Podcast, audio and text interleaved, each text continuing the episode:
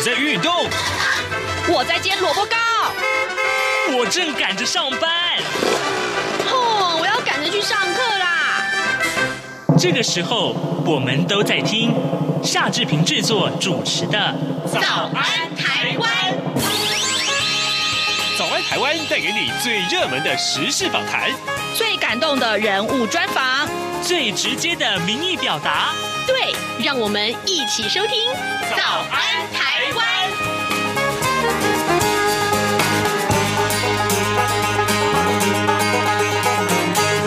早安，台湾！我是夏志平。今天是二零二一年的一月十四号，星期四，礼拜四。我们为您安排刘碧荣时间这个单元。待会儿我们要为您连线东吴大学政治系刘碧荣教授，我们就请刘老师为我们解析最重要的新闻外电。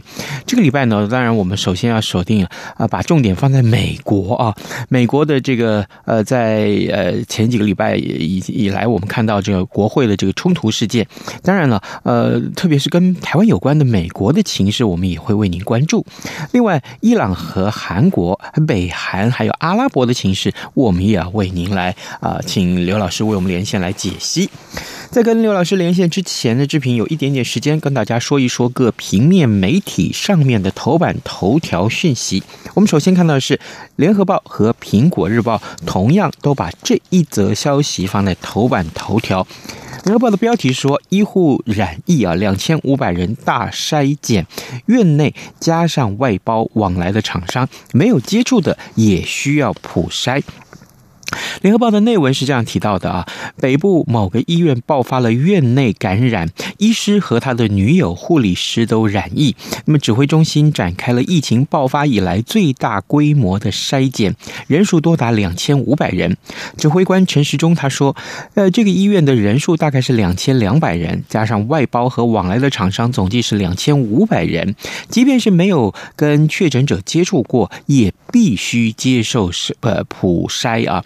那么这一两天将会拟定筛检的计划，邀集专家研商拟定裁剪的顺序。对于整体的院内感染是不是有结构性的问题，有没有洞需要补上？陈世忠说，目前还没有看到那个洞。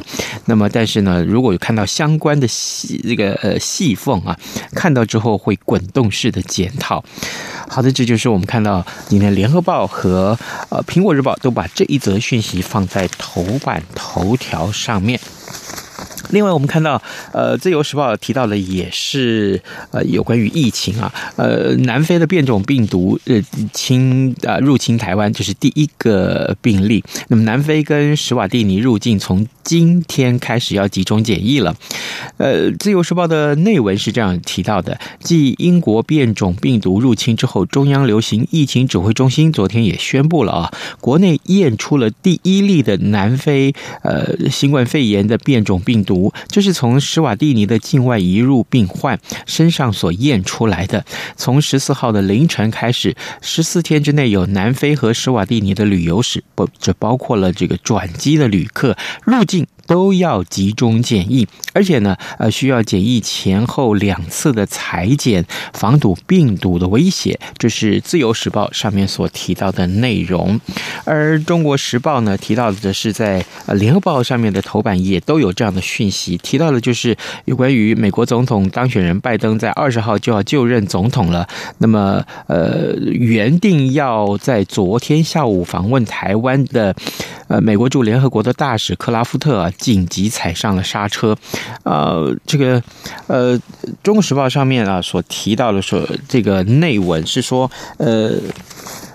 可能啊，可能这个呃，因为庞佩奥他要去欧盟访问，去欧洲访问，但是因为这个国会山庄啊的这个冲突事件啊，搞得太难看了，所以欧洲官员就送上了闭门羹，这是呃呃，庞佩奥没有办法去呃欧洲访问，呃，连带影响到美国的驻联合国的大使啊，克拉福特也没有办法到台湾来，这是因为美国国务院取消了所有的出访啊，取消了所有的出访，这个事件，待会儿我们也。请刘老师为我们简单的解说。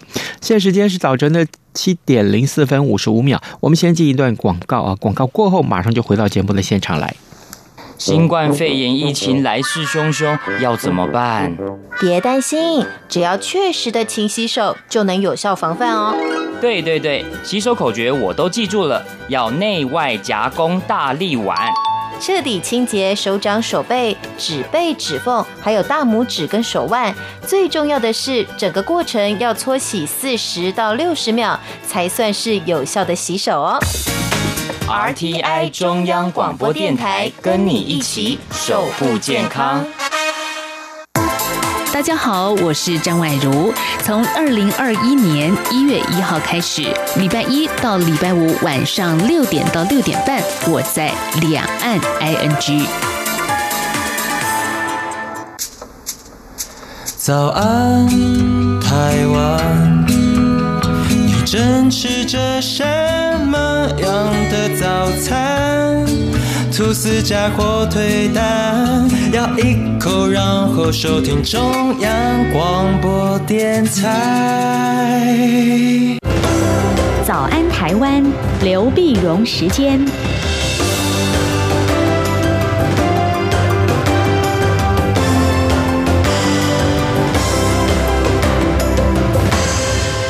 这里是中央广播电台台湾之音，您所收听的节目是《早安台湾》，我是夏志平。此刻时间早晨七点零六分三十二秒啊，我们为您连线东吴大学政治系刘碧荣教授，请刘老师为我们解说最。最新最重要的外电，老师您早，早，各位听众朋友大家早。老师，这个呃，不但从去年开始，一直到今年的开年，美国啊，就是有关于美国的新闻都非常非常的多，而且非常的这个重大啊。老师，我想先请教你，刚刚我们看到最新的外电，美国众议院在今天表决通过了弹劾总统川普，这也让川普成为美国史上第一位两度遭到弹劾的总统，留下了历史的污名啊。老师啊，这个。除了这件事情外，从这几个礼拜，我们一直不断讨论美国的情况。呃，当然，这个呃，美国这个乔治亚州上次的这个联邦参议员的选举结果出炉了。那现在接下来又美国总统新的总统拜登又要上任了。就整个美国的新闻，老师为请您为我们来解说一下。好，我们看到这个上个礼拜，如果这样讲的话，上个礼拜第一个就礼拜二嘛，啊，一月五号的时候，就乔治亚州参议员、联邦参议员的选举。那选举呢，当然后来两票都被民主党拿下来了。嗯，拿下来的意思就是说，民主党就控制了总呃这个白宫，然后参众两院，他就可以完全的执政啊。那完全执政，但是有些有些案子如果要三分之二通过的话，他当然也也也参议院也没有三分之二了啊。嗯，但是他都过半嘛，那就占着非常大的一个优势。然后到了一月六号，就是我们大家都看到的国会发生暴动啊。一月六一月一月六号呢，就礼一月六号礼拜三的时候呢，那原来就是因为呃要去呃国会由副总统彭斯要主持来要认证十二月十四号五十州和华盛顿 D.C. 选举人票的这个结果啊。嗯。本来这种认证就是一个仪式性的，但是呃，川普啦，以及包括一些少数核心的一些他的这些参议员呢，就表示说他们一定要挑战这个数字啊，就是投票反对啊，要挑战数字。就后来甚至川普还这个鼓励这个群众啊，要要等于。就就是后来被弹劾的原因呢，就是他这个煽动这个群众这个暴动嘛，就大批群众后来就想，哎呀，现在不扳回来，什么时候扳回来啊？那川普当然觉得说我没有讲没有暴力啊，但你的话也差不多嘛。他说你不是跟在地狱里面一样的话，你要永远拿不回你们的国家啊，等等，就很多人就受到这样的刺激，就就进就就冲进去，冲进去。那这个占领国会，那很多很多国会议员就开始就安全的什么找到掩体啊，去经过密道啊，怎么样的就就撤走。但是中间混乱中间还是还是认证了这个拜登的这个当选的选举有效啊。那这里一个小插曲就是，这么多人他凑在一起的话，很多人没戴口罩啊啊，很多人没戴口罩，那是不是有新冠这个病毒的这个蔓延的危险？所以很多人就要开始去去去去检检查。啊，有多少人要开始居家隔离，要要检查？很多人就开始怪，你看你们这些人当初不戴口罩，我们全挤在一块儿，那现在全部都要去重新去检测啊！这当然是这样的一个插曲。但是事情，美国是老牌的民主国家，世界民主的领头羊啊！啊，你发生这种事情，那美很多美国人觉得很丢脸，国际上当然也就指责美国嘛。你这个这个，就是梅克尔就讲说，他觉得非常的愤怒，也非常难过啊！怎么会发生这种事情？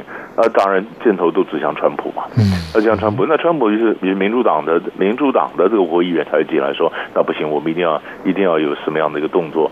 好了，那你要有什么样的动作呢？那动作他就当时就有两个选择。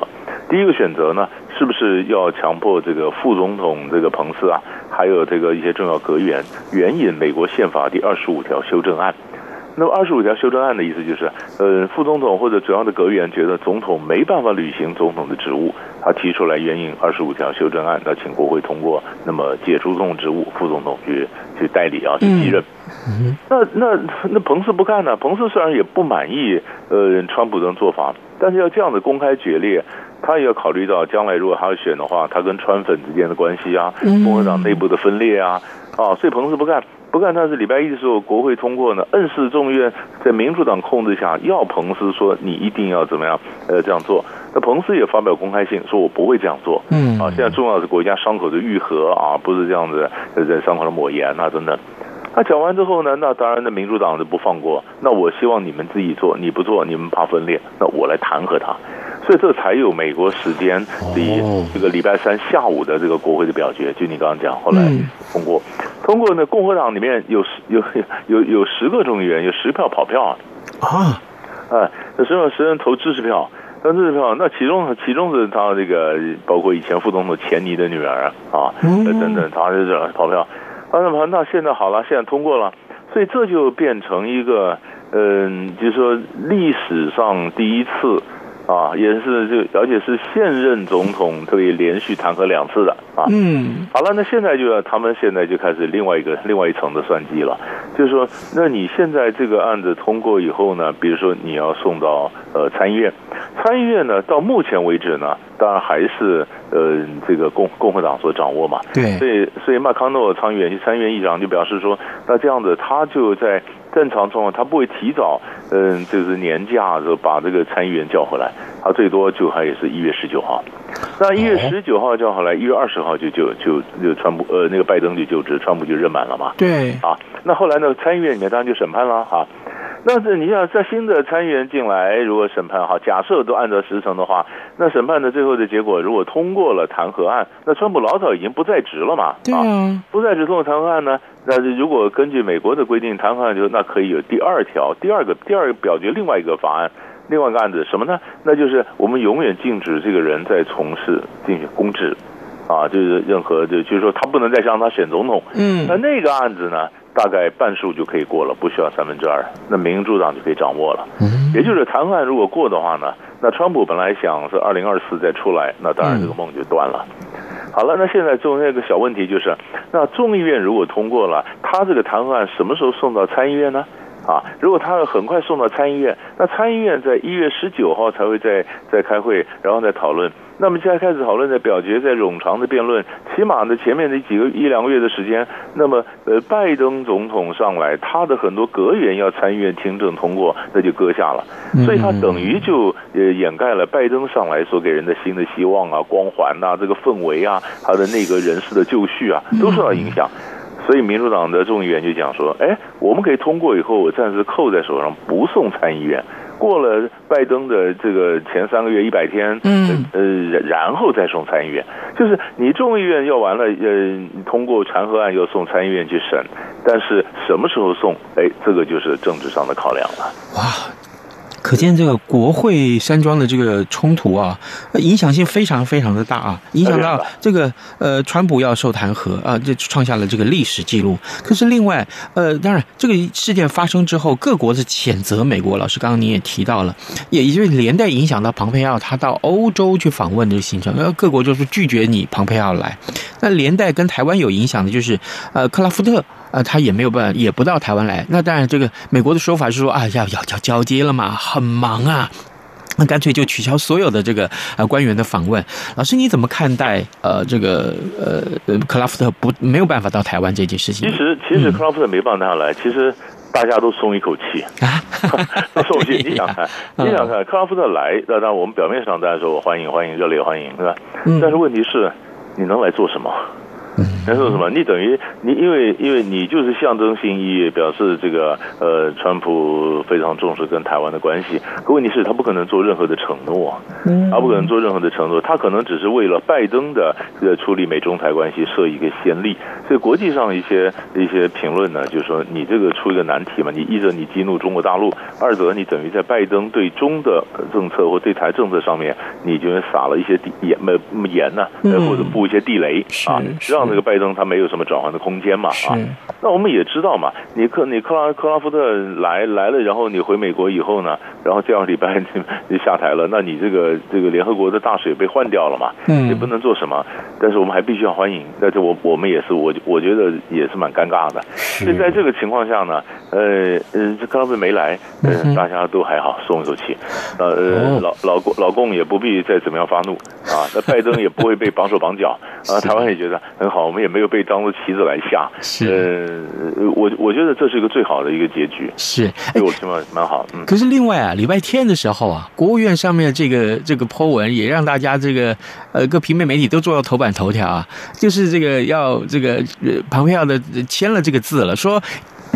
干脆啊，这个以后取消所有美国跟台湾之间所有的这些呃交流的限制啊，那么包括了这个呃中华民国的国旗以后都可以呃出现在美国的国土上面啊。另外一个就是呃呃总统或副总统也许可以到美国去访问。老师你怎么看待这个消息？他我想这也是姿态性的比较多了。这样就是说，他这样取消取消，哎，其实你说新政府上来，新的国务卿可以重新再加限制啊，嗯，啊，可以重新再加限制，所以我觉得，我觉得这个就是你可以看得出来，就是川普的最后一个礼拜有可能有什么样的状况，嗯，啊，那么其实其实他不止这个，你说本来日本的日本的一些评论也讲说，哎，川普会不会在最后一个礼拜忽然访问台湾呢？啊，人家本本来担心川普在最后一个呃最后这段时间会不会打伊朗啊？啊，会不会发动攻击打伊朗啊？会不会访问台湾呢？就是因为这个人做事太不可预测，所以你得把各种的可能的情境都列入你考虑范围，然后说你怎么样反应，怎么样反应。啊，我我觉得我觉得这 这也是那那对我们来讲的话，我们明知道他的基基本上是拿台湾当枪使，嗯，但是我们觉得很好啊，我们也只有说谢谢，也表示美台关系更进一步嘛啊，更进一步那非常谨慎。那你取消了这限制以后，那我们去不去？我们考虑的当然不全是美台关系，我们考虑的是整个通盘的美中台三边的关系啊，整个整个亚洲形势嘛。所以他取消也不见得我就要去啊，啊，然后他取消以后，那下一步怎么落地，怎么执行？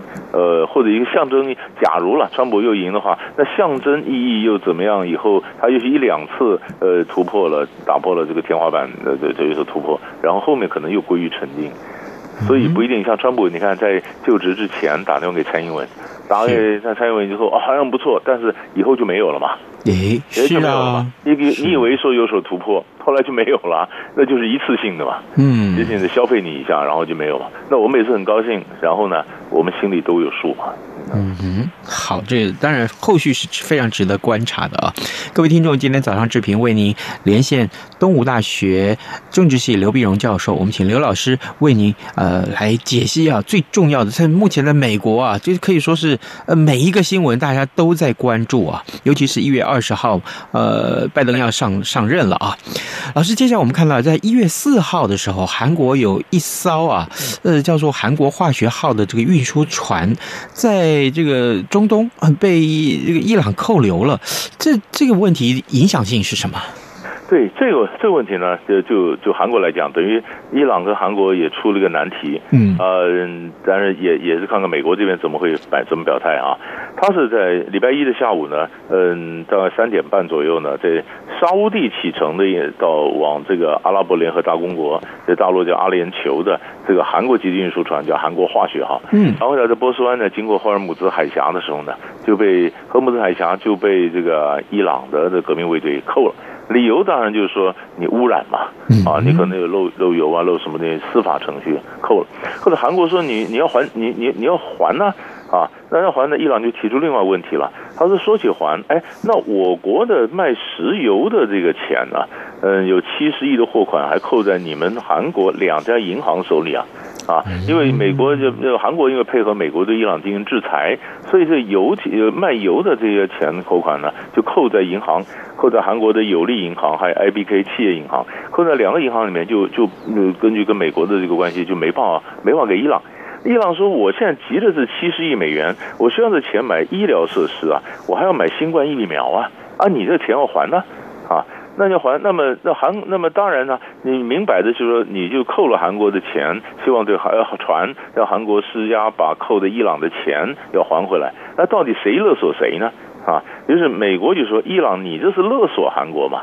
那么伊朗说韩国，你是扣扣了我的钱，是你勒索我嘛？”啊，然后于是韩国呢，嗯，就就派了这外交部第一第一次官，然后就飞到飞到德黑兰去谈判，谈判呢，结果后来没成，就成成半天，那为什么呢？呃，你想也知道，伊朗当然不会成，等要等什么呢？等拜登上来嘛。对，等拜登上来，因为拜登上来，那现在现在这个东西，你看你怎么解？所以现在所有东西啊，都是你说替川普的这个摊子或者川普的时代收尾，然后呢，等等待拜登时代，看拜登怎么做。所以，所以我每次看到这些新闻啊，看到很多人，美国国内也好，国际也好，大家都在等拜登啊，啊，那拜登的压力很大啊。嗯，就像拜登能够满足到这么多人吗？他如果每一个人都满足的话，他根本就 handle 不了，他自己党内也有很多的分裂、不同的意见嘛。所以我们常常就怕，所以我所以就这么多人都在等拜登的怎么做的时候呢，我们就看拜登的团队怎么选择。嗯，所以我觉得将来要看的，一月二十号要看的是他怎么选择，他先做什么，后做什么，啊，他怎么样，然后他自己身体能够承担到多少，他的团队有多大的韧性。啊，为了为了要对付川普，然后整个整个集结起来，但是川普下台以后，那团队内部的这些冲突会不会又冒出来了？所以这个都是问题。但是就韩国现在，韩国现在就是他的次官去了以后就无功而返嘛，就回来了嘛，就回来了，回来了谈不谈不了结果，双方这这边不放钱，不放船，那边不不 那边扣的钱也不放，嗯，目前还没有结。是，好，这个提到了韩国，老师，我顺便请教您啊，北韩的情势也蛮值得大家来关注的。呃，在一月五号的时候，北韩的劳动党开了这个呃第八次代表大会，那金正恩当然还是总书记了，可是他妹妹却没有进入劳动党的部长名单里面，这个事件我们怎么看待？对，那个其实其实北韩的内政的事情，有的时候我们大家猜来猜去，嗯，大家以前不是还有猜说金正恩是不是呃死了，说是是不是给给权力给妹妹啦，是妹妹开始掌权啦，啊，嗯，或者妹妹怎么样就负责韩朝关系啊，就后来发现都没有猜对啊，嗯。啊，从各国都在猜，因为北韩太神秘了。到蔡文到现在就是看到，嗯，金正没有进到这个权力的中心，也没有进到劳动党的部长名单啊。那么可是，哎，最近他还是有一些发言呢、啊，他批评这个韩国，你老盯着北韩的这个这个这个呃阅兵啊，这个怎么看？因为阅兵在半夜嘛，呃，怎么就盯着阅兵在看？还有这个批评，表示这个人还是有声音出来，也并也没有说完全的失势啊。那么，所以我们现在也很难猜啊。嗯。但是，但是你看呢主要是金正恩呢，他。继续成为劳动党的总书记，然后他这次大会呢，我现在看到他的他的外交啊，就很有意思。他当然有强调说要开发的这个这个核子武器啊什么的。那么，但是他最主，他也他也承认他的经济规划不到位啊，他也在经济经济上有跟韩国人道歉。但是更重要的是在外交上呢，他提出来一个叫强对强，善对善。回到呃相对原则来回应美国，就你强我就强，你对我好，你你跟我强硬我就跟你强硬，你对我好我就对你好，来回应美国，其实也在跟拜登政府喊话。那你怎么怎么对我呢？呃，你对我那所以我这个是有弹性的。所以南韩的评论呢，谈到朝鲜这段呢，其实说差不多是这样子，就是硬中带软啊，就南韩那边评论硬中带软，就是它显示一点弹性。就是摆好了架子可谈，但是等你那边先出招。嗯，所以看到北韩的情绪是这样。是，好，老师，我们最后还有一点点时间，抱歉，再麻烦老师了。呃，这个沙乌地跟阿联酋还有巴林啊，埃及在呃沙乌地正跟卡达正式复交签字，这是在中东事件里面的影响性是什么？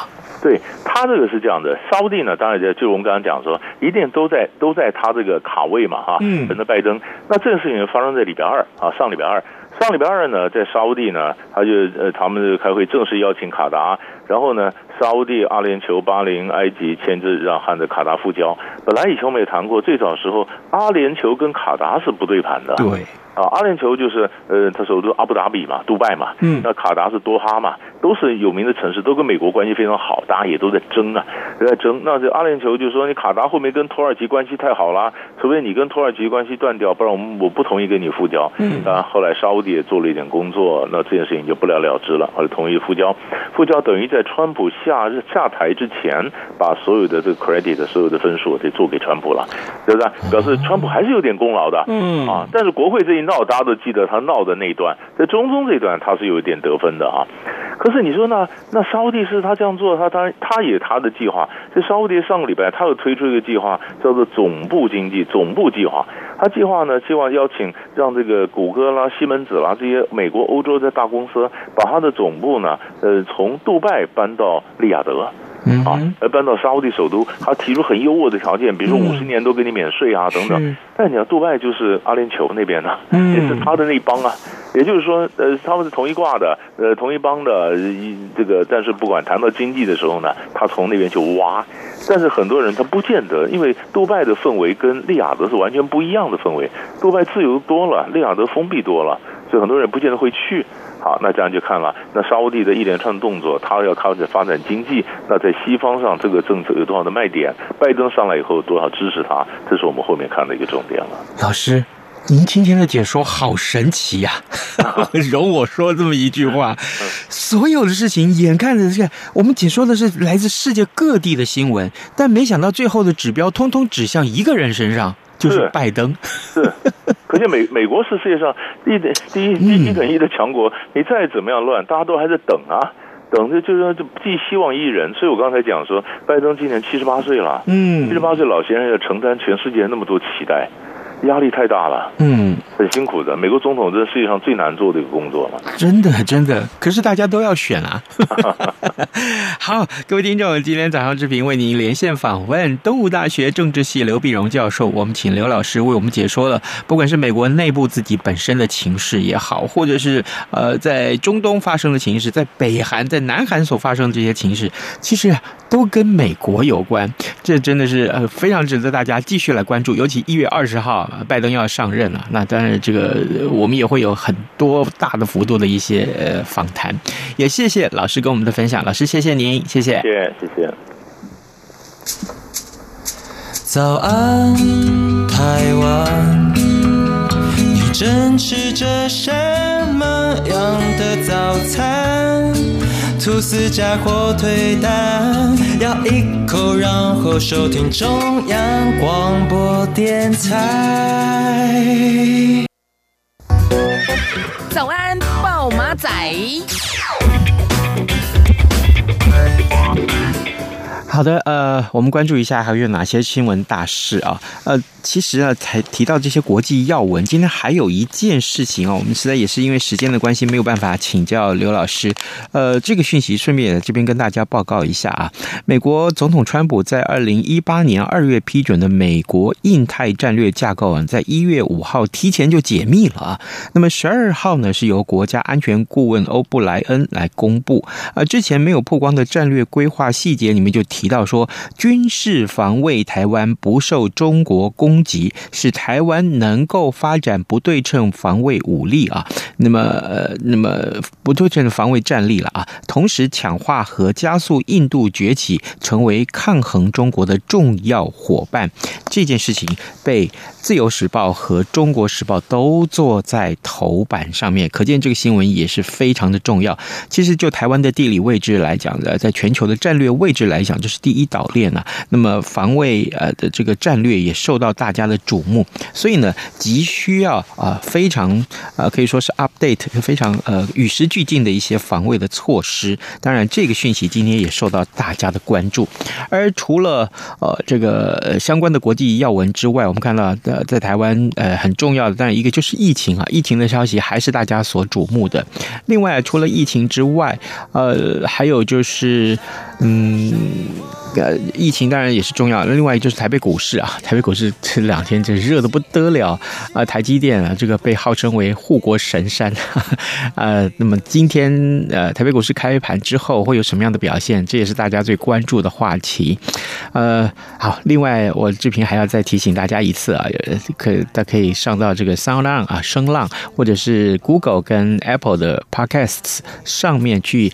呃，点选“早安台湾”啊，订阅“早安台湾”，每天“早安台湾”节目就自动送到您的手机来了。哎，谢谢您的收听，也谢谢您的支持。今天节目时间也到了，志云就跟您说拜拜，咱们明天再见了。微笑的说，请谢谢对不起，为什么太阳照